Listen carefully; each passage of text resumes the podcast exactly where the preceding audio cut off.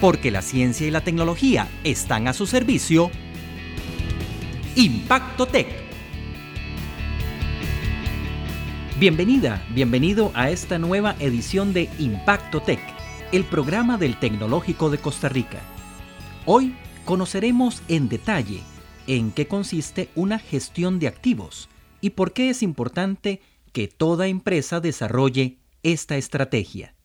Para esto, iremos a comer a un restaurante con Carlos Piedra, docente e investigador del TEC. También nos vamos a adentrar en las partículas más pequeñas de los materiales para descubrir la forma en la que se puede rediseñar su estructura atómica para convertirlos en los llamados materiales avanzados, de gran utilidad en muchas industrias que requieren materiales livianos, pero muy resistentes. De esto nos hablará Jorge Cubero, docente e investigador del TEC de Viva Voz. Y nuestra sección itinerante de la semana es A su salud, donde conoceremos la forma en la que se está aplicando el plasma en la agricultura para tener productos con mejores características y completamente libres de agroquímicos. De esto nos hablará Laura Varillas, investigadora del tecnológico. Iniciemos conociendo en detalle de qué se trata la gestión de activos.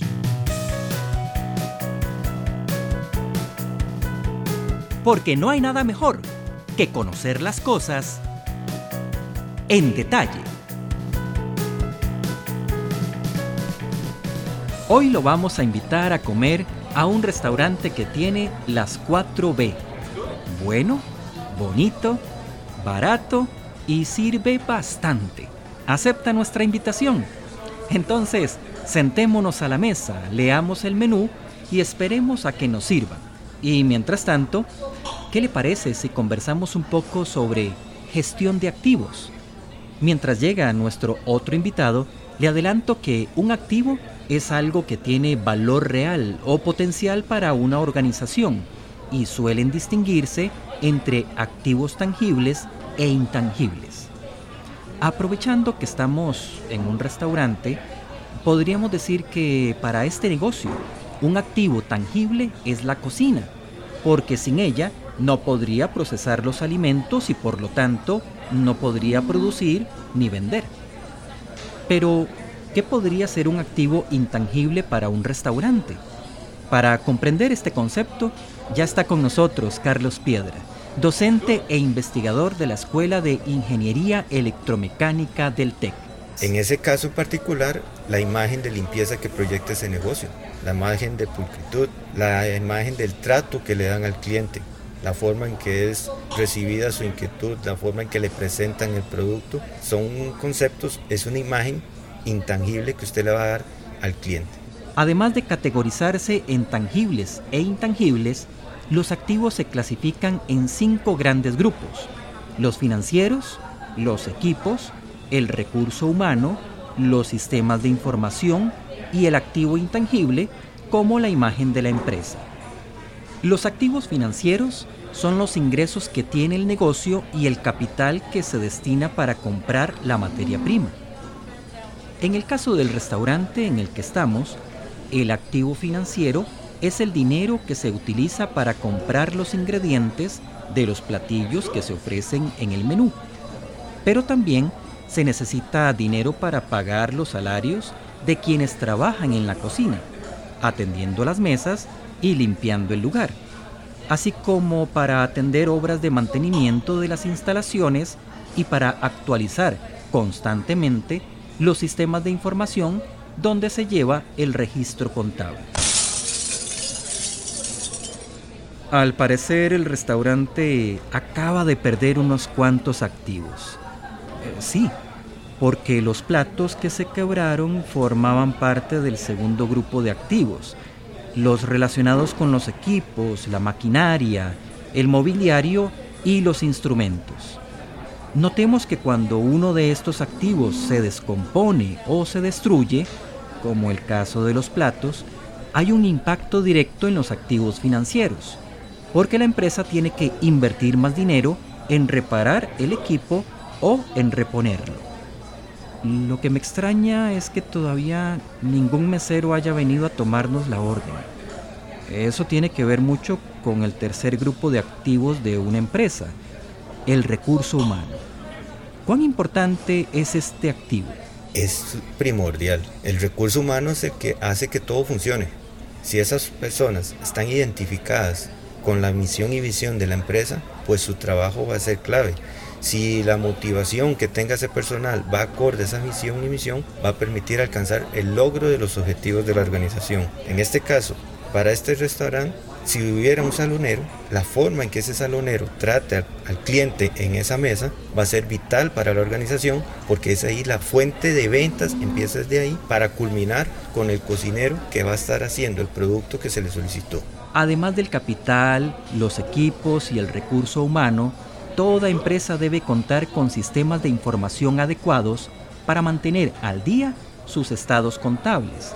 Y como lo mencionamos al inicio, no puede olvidarse el activo intangible que para un restaurante como este se traduce en la imagen de limpieza y también la imagen de servicio que se llevan los clientes.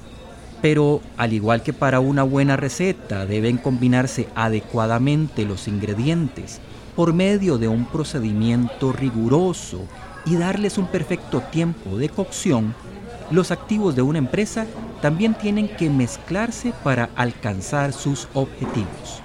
A ese proceso se le llama gestión de activos. El concepto de gestión de activos viene a amarrar todos esos áreas, todos esos conceptos en una organización. O sea, viene a ser un eje transversal y no como se ha manejado tradicionalmente, que son islas, son independientes, cuando es todo lo contrario. Una afecta a la otra.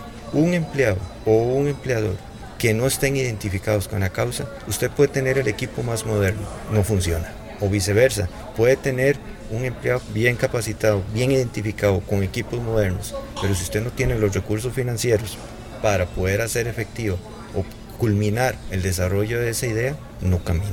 La gestión de activos puede incrementar la productividad de una empresa en un 12%, según estudios realizados en España. Esto es gracias a la reducción de desperdicios y del pago de horas extra, así como a la reducción del pago de multas por atrasos en la entrega de un determinado producto. La gestión de activos también contribuye a disminuir inventarios, porque se planifica todo el proceso de producción con sumo detalle en coordinación con todos los colaboradores. También contribuye a reducir los accidentes laborales porque se implementan mayores medidas preventivas y se capacita mejor al personal. Para una gestión de activos exitosa, todas las personas que laboran en la empresa deben conocer e identificarse con la misión la visión y los objetivos de la organización. Y a partir de ahí, establecer índices que permitan evidenciar el logro de cada uno de esos objetivos. Por ejemplo, si yo necesito cocinar, volviendo al tema del restaurante, si necesito cocinar determinado producto, bueno, hay una temperatura que debo cumplir para que el producto no salga ni crudo ni quemado. Bueno, lo estoy cumpliendo, qué registros estoy teniendo, qué acciones hacer a tomar en cuenta cuando se sale de ese rango de temperatura del producto. Eso es importante que toda la organización lo sepa porque esa salida de ese rango va a afectar las finanzas porque va a generar un desperdicio y lo más importante, no le vamos a entregar al cliente el producto que él pidió con las características que él pidió en el tiempo que él lo pidió, no en mi tiempo, sino en el tiempo del cliente. Sea grande o pequeña, local o internacional, una empresa debe poner muchísima atención a la gestión de sus activos, no solo para aumentar su productividad, sino también para disminuir costos y ser más eficiente en muchas otras áreas. En el caso del restaurante en el que estamos, resulta que nunca nos vinieron a atender, no porque el recurso humano fallara, sino porque es un lugar de comidas donde el cliente debe pedir su orden directamente en la caja. Un pequeño detalle que no habíamos contemplado. Eh, vamos a ordenar, Carlos. ¿Qué se te antoja para hoy? Puede que el término gestión de activos nos suene un poco técnico y complicado y pensemos que es aplicable únicamente a grandes empresas. Pero lo cierto es que todo se resume en una buena planificación y en saber administrar los recursos con los que contamos. Una buena cultura administrativa le viene bien a cualquier negocio, sea este familiar, multinacional, pequeño o mediano. Algo interesante que nos encontramos en el restaurante donde conversamos sobre este tema es que nos dimos cuenta que en la cocina utilizan moldes flexibles para hornear. Esto les ha ayudado a reducir costos porque los moldes no se quiebran ni se arrugan y permiten una cocción uniforme y que requiere menos energía. A simple vista, estos moldes de hule no soportarían el calor intenso de un horno, pero el secreto está en su constitución molecular. Están hechos de un material avanzado, tema de nuestra siguiente sección. Porque a los protagonistas es importante escucharlos de viva voz. En un planeta donde los recursos naturales son cada vez más escasos, la demanda aumenta conforme crece la población y las condiciones climáticas se tornan más adversas, es urgente investigar en materiales más duraderos, más baratos, con mejores características y con mayor valor agregado. A este tipo de materiales se les ha llamado materiales avanzados. Jorge Cubero, docente e investigador de la Escuela de Ciencia e Ingeniería de los Materiales del TEC, nos explica en qué consisten estos materiales y cuáles son sus ventajas en comparación con los materiales que hemos utilizado a lo largo de los siglos para construir desde pequeños aparatos hasta grandes obras de infraestructura.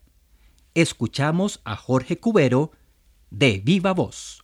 Materiales avanzados es una tendencia o una forma de clasificar una serie de tecnologías recientes en el desarrollo de más y mejores materiales para una serie de, aplicaciones diversas. El término materiales avanzados incluye no solo técnicas de la nanotecnología para producir nanomateriales, sino decimos una combinación eficiente de técnicas más tradicionales de síntesis, de preparación de materiales, con técnicas modernas como la nanotecnología o la manipulación de los materiales en escalas más pequeñas para producir materiales que puedan ser aplicados más eficientemente a resolver soluciones de la vida cotidiana. Por ejemplo, en el desarrollo de lo que es, por ejemplo, la aviación, Tradicionalmente se había utilizado muchas aleaciones metálicas que se desarrollaron durante el siglo XX y llegaban a cumplir una función satisfactoria, ¿verdad? Sin embargo, los nuevos retos en energía, por ejemplo, en menor consumo de combustible, en menores emisiones, hace que los, por ejemplo, los, los aviones tengan que ser más livianos y eso hace que se deban buscar alternativas de materiales que cumplan la función de resistencia y de estabilidad que daba la aleación metálica, por ejemplo, de aluminio o de titanio, y sustituirla por un material que ha sido diseñado ingenierilmente para cumplir eso. Y por ejemplo, tenemos lo que son materiales reforzados con fibra de vidrio, materiales reforzados con fibra de carbono, que son combinaciones de materiales cerámicos y poliméricos que en muchas aplicaciones pueden llegar a cumplir la función que antes cumplían los materiales metálicos. Eso hace que se reduzca eh, significativamente el peso del, avión y eh, se pueda cumplir pues con la, función específica. En muchos casos es, volver un poco a la naturaleza y estudiar, por ejemplo, materiales que son bioinspirados, estructuras que se conocen en la naturaleza que ya son resistentes, que tienen propiedades funcionales y que pueden tener otras aplicaciones eh, más allá de lo que tradicionalmente se, conoce en industria es posible muchas veces sustituir em, reservas de materiales o materiales que son escasos en nuestro país y podemos de otra manera contribuir a aplicar o aprovechar, por ejemplo, residuos de lo que es, por ejemplo, el cultivo de piña o, por ejemplo, algunas estructuras a base de quitina, quitosano, que están presentes en algunos cultivos y también en algunas estructuras de eh, animales marinos. Podemos aprovecharlas para eh, rediseñar materiales muy interesantes que puedan tener aplicaciones no solo estructurales, sino por ejemplo servir en un reactor energético o por ejemplo servir para la purificación de agua. Decimos que eh, los materiales funcionales son precisamente ir más allá de la, del pensamiento, como usted decía, tradicional de materiales que tengan que servirnos para con cierta resistencia tener una aplicación estructural. En material funcional queremos desarrollar materiales que puedan hacerse, utilizarse para, eh, sintetizarse para aplicaciones, por ejemplo, donde podamos eh, producir energías limpias o donde podamos, por ejemplo, eh, distribuir un medicamento en el cuerpo humano o, por ejemplo, podemos purificar fuentes de agua y, en sí mejorar cultivos. es en general nuevas aplicaciones en las que los materiales cumplen una función particular más allá de tener una resistencia mecánica. Y en materiales avanzados se habla de nuevas disciplinas en las que se puedan hacer, hacer ingeniería de materiales tanto a base de fuentes orgánicas como inorgánicas que puedan ser, digamos, absorbidas por el cuerpo. Entonces, por ejemplo, llámese una prótesis o un implante que vaya a cumplir una función estructural, así como algún tipo de tratamiento nanoparticulado que pueda ser ingresado al cuerpo y dosificado con el tiempo hasta ser totalmente absorbido. Entonces, esa propiedad funcional que se debe desarrollar en el material es esa capacidad de interactuar con el cuerpo de manera efectiva y al cabo de cierto tiempo poder ser difuminado en el cuerpo. Bueno, todo comienza con, técnicas extractivas tradicionales y el ingenio de gran parte del desarrollo de estos materiales está precisamente en la conversión de ese material. Muchas veces ese proceso pasa por una combinación adecuada. Cuando decimos combinación adecuada es que nosotros vamos a sintetizar esos materiales de forma separada o en algunos casos de forma conjunta. Eh, cuando lo hacemos de forma separada debemos procurar entonces tener un método que nos permita mezclarlos y reacomodarlos estructuralmente en, la forma que deseamos. Entonces eso pasa desde técnicas clásicas de síntesis química, donde las partículas se mezclan de acuerdo a su afinidad química, como por eh, técnicas de manufactura mm, más modernas, como por ejemplo puede ser la manufactura aditiva o la impresión 3D o por ejemplo, una construcción, una nanofabricación, una manipulación de los materiales en escala atómica, que esto podría requerir atmósferas especiales o condiciones extremas de presión o temperatura, pero que hoy en día tenemos bastante eh, cantidades de técnicas que podrían ser utilizadas para emplear materiales que se sintetizaban o extraían de la naturaleza tradicionalmente, pero que ahora se recombinan y reestructuran utilizando eh, técnicas bastante avanzadas que van desde métodos físicos, eh, químicos, como eh, mecánico.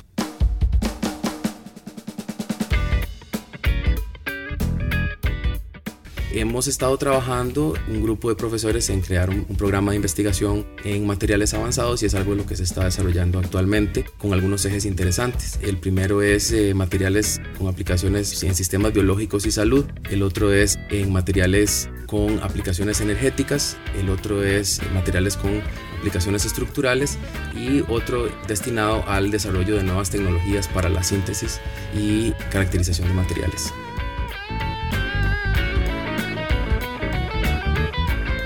Los materiales avanzados se están utilizando cada vez más en la industria aeronáutica, en el diseño de productos de uso cotidiano y en la fabricación de prótesis médicas.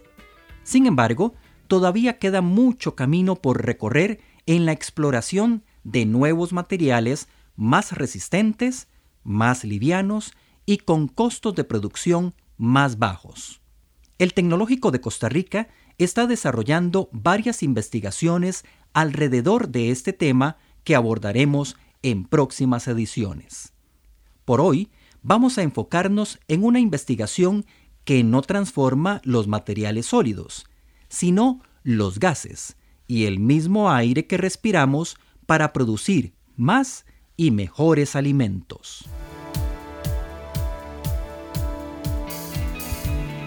Porque la ciencia y la tecnología también le sirven a su salud.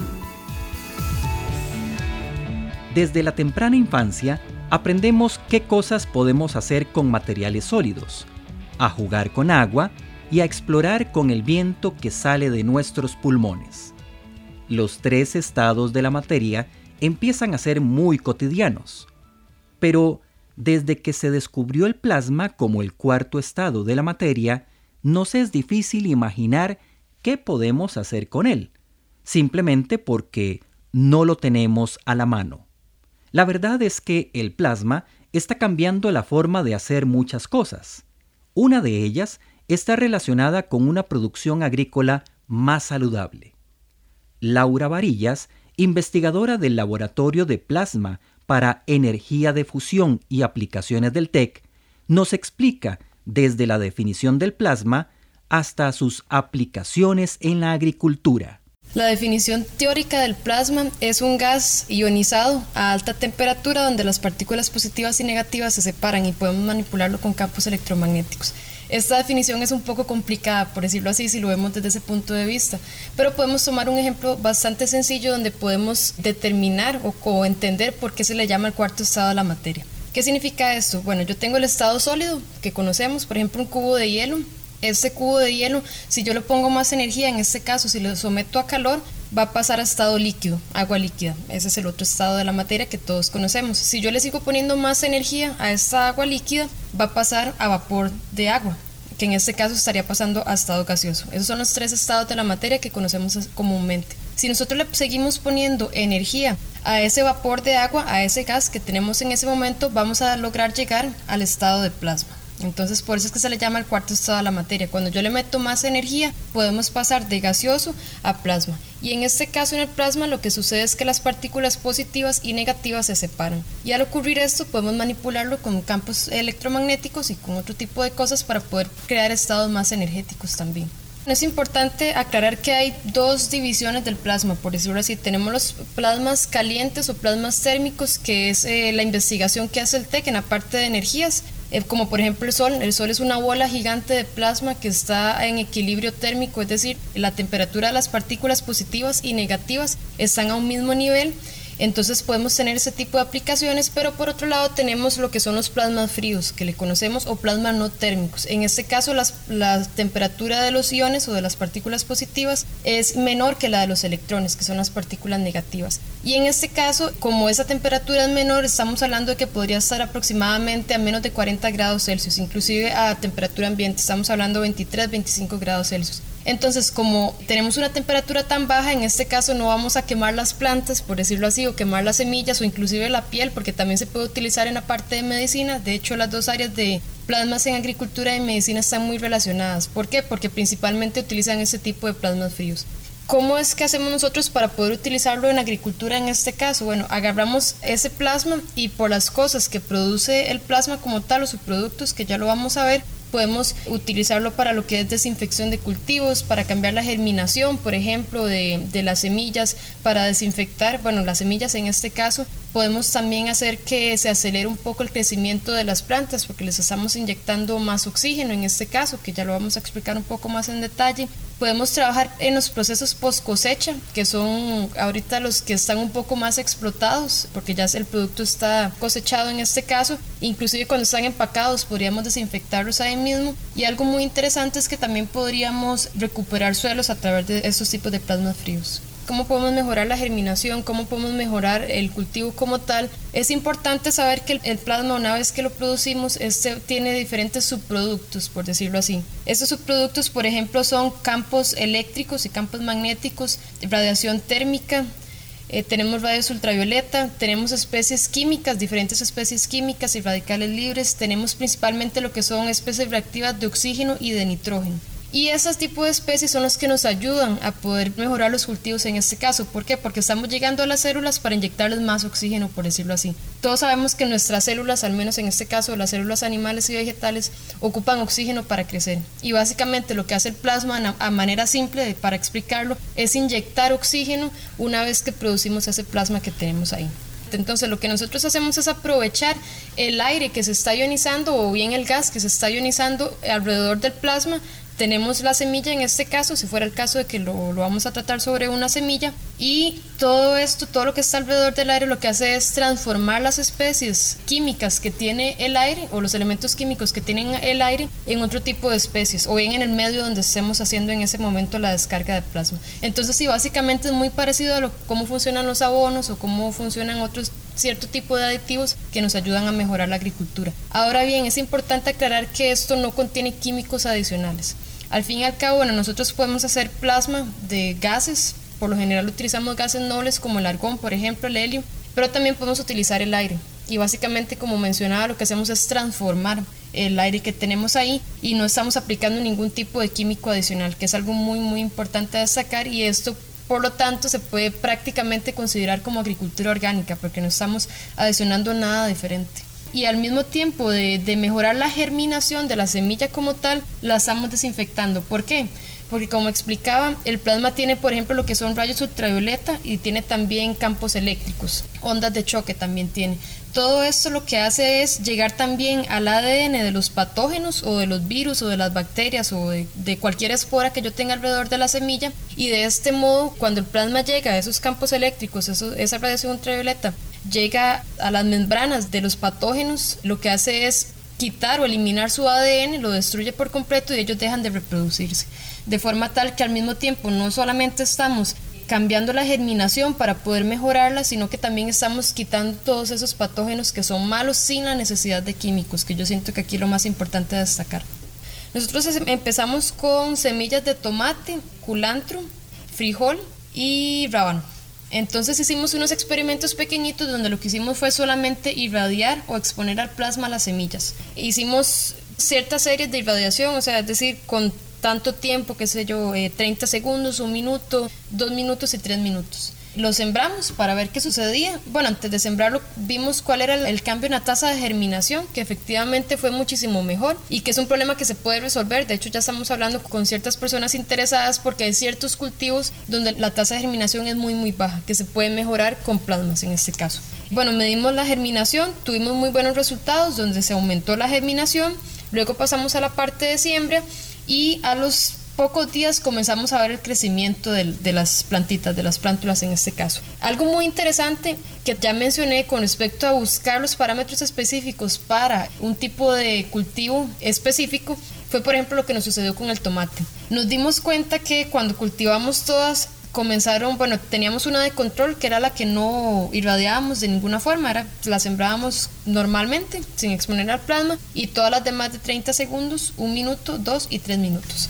Nos dimos cuenta que comenzaron a salir todas las plantitas menos la de dos minutos y pensamos que lo que nos había sucedido fue que habíamos algo salió mal a la hora de hacer el experimento y las de dos minutos no crecían de ningún modo. Lo interesante fue que después a los pocos días la de dos minutos comenzó a crecer y creció y creció y creció más que todas las demás. ¿Qué significa eso? Que probablemente ya logramos con el tipo de tomate que estábamos utilizando, es muy probable que llegamos a la optimización de esa semilla. Es decir, nos dimos cuenta que a los dos minutos de eh, exposición al plasma con ciertos parámetros específicos, ese es el tiempo ideal para lograr un mayor crecimiento del, del tomate en este caso.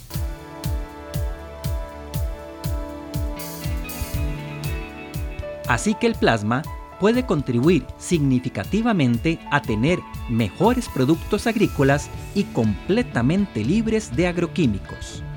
Además, puede conservarlos en condiciones óptimas por más tiempo.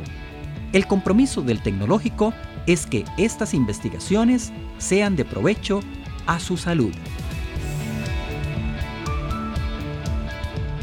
Pronto los agricultores de nuestro país no tendrán que invertir grandes sumas de dinero en la compra de agroquímicos, gracias a esta investigación del TEC que utiliza el plasma en la producción de mejores productos y en su conservación.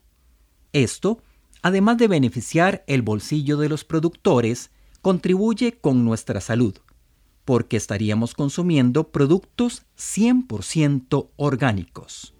Recuerde que puede compartirnos sus dudas y comentarios sobre los temas que hoy abordamos escribiendo al correo electrónico impactotec.tec.ac.cr. Hasta la próxima semana.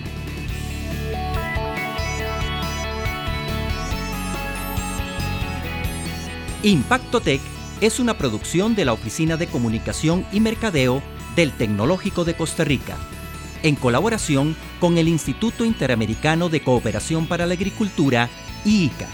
Síganos por Facebook, en Prensa Tech, o por Twitter, en arroba TechCR.